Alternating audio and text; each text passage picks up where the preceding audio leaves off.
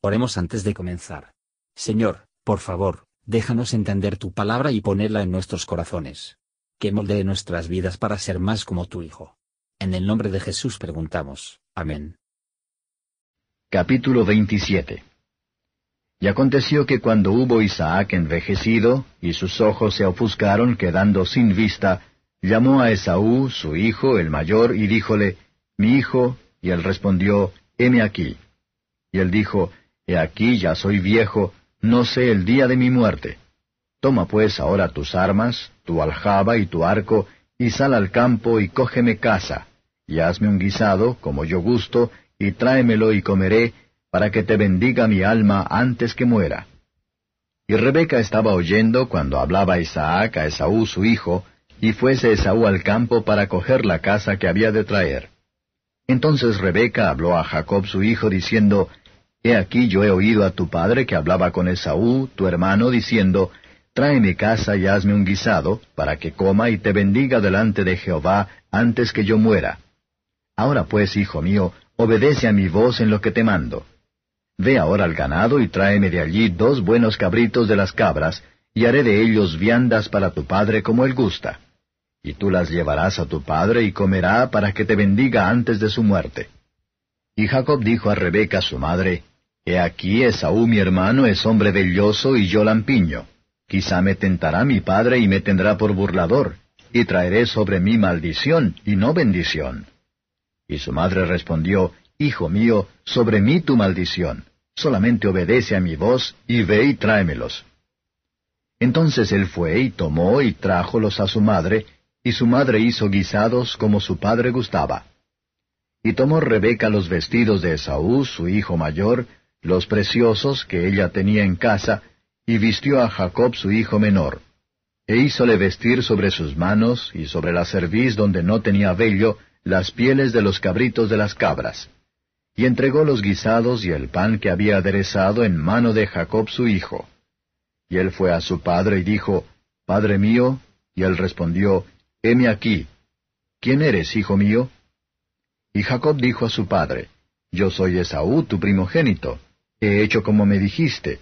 Levántate ahora y siéntate, y come de mi casa, para que me bendiga tu alma. Entonces Isaac dijo a su hijo, ¿Cómo es que la hallaste tan presto, hijo mío? Y él respondió, Porque Jehová tu Dios hizo que se encontrase delante de mí. E Isaac dijo a Jacob, Acércate ahora y te palparé, hijo mío, por si eres mi hijo Esaú o no.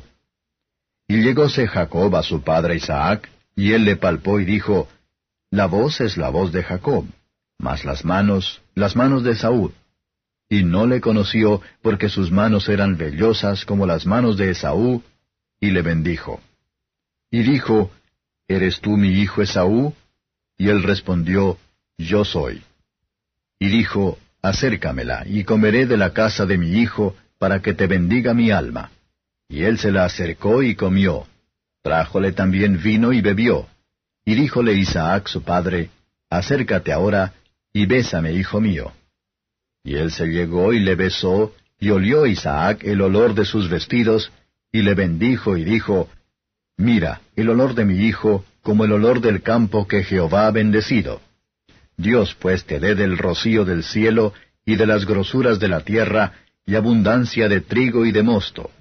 Sírvante pueblos, y naciones se inclinen a ti. Sé señor de tus hermanos, e inclínense a ti los hijos de tu madre. Malditos los que te maldijeren, y benditos los que te bendijeren.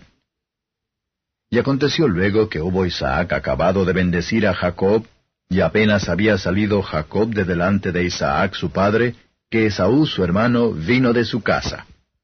E hizo él también guisados y trajo a su padre y díjole, Levántese mi padre y coma de la casa de su hijo para que me bendiga tu alma. Entonces Isaac su padre le dijo, ¿Quién eres tú? Y él dijo, Yo soy tu hijo, tu primogénito, Esaú. Y estremecióse Isaac con grande estremecimiento y dijo, ¿Quién es el que vino aquí, que cogió casa y me trajo, y comí de todo antes que vinieses? Yo le bendije, y será bendito. Como Esaú oyó las palabras de su padre, clamó con una muy grande y muy amarga exclamación y le dijo, Bendíceme también a mí, padre mío. Y él dijo, Vino tu hermano con engaño y tomó tu bendición. Y él respondió, Bien llamaron su nombre Jacob, que ya me ha engañado dos veces. Alzóse con mi primogenitura, y he aquí ahora ha tomado mi bendición. Y dijo, ¿No has guardado bendición para mí? Isaac respondió y dijo a Esaú, He aquí yo le he puesto por señor tuyo, y le he dado por siervos a todos sus hermanos. De trigo y de vino le he provisto. ¿Qué pues te haré a ti ahora, hijo mío?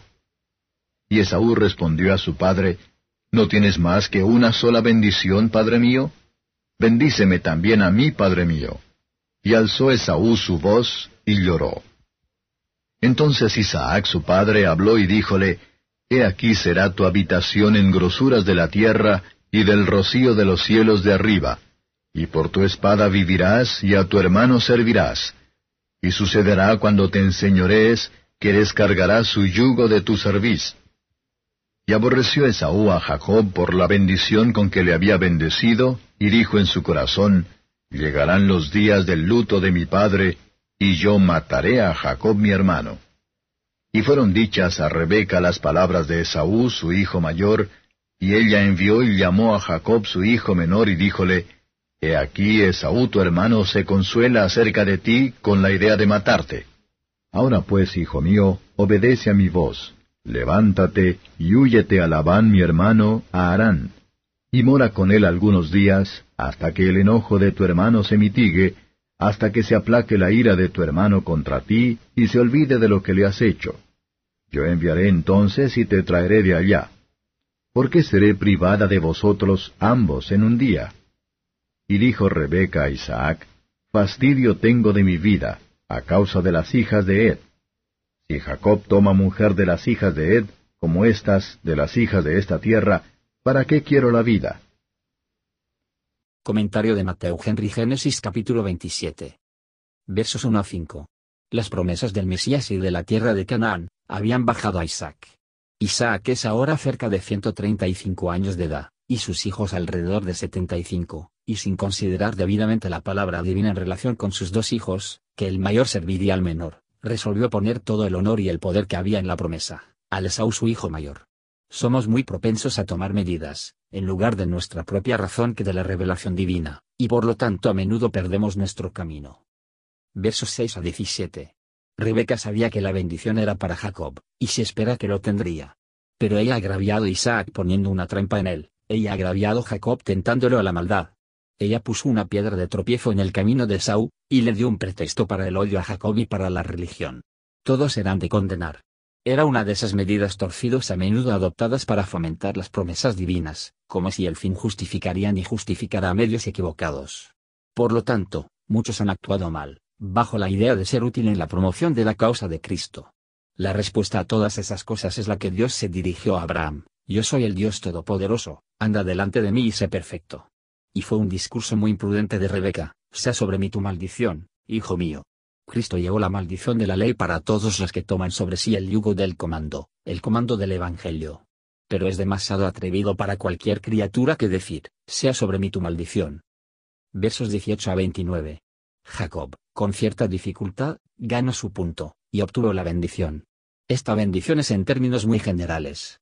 No se hace mención de las misericordias distintivas en el pacto con Abraham. Esto podría ser debido a Isaac con Esaú en su mente, aunque era Jacob que estaba delante de él. No podía ignorar cómo Esaú había despreciado las mejores cosas. Por otra parte, su apego a Esaú, a fin de hacer caso omiso de la mente de Dios, debe tener muy debilitado su fe en estas cosas. Por lo tanto, se podría esperar que la delgadez asistiría a su bendición, de acuerdo con el estado de su mente. Versos 30-40. Cuando Esaú comprendió que Jacob había conseguido la bendición, clamó con una muy grande y muy amarga exclamación. Se acerca el día, cuando los que ahora hacen la luz de las bendiciones del pacto, y vender sus títulos a las bendiciones espirituales porque lo que no tiene ningún valor, será en vano pedir con urgencia para ellos.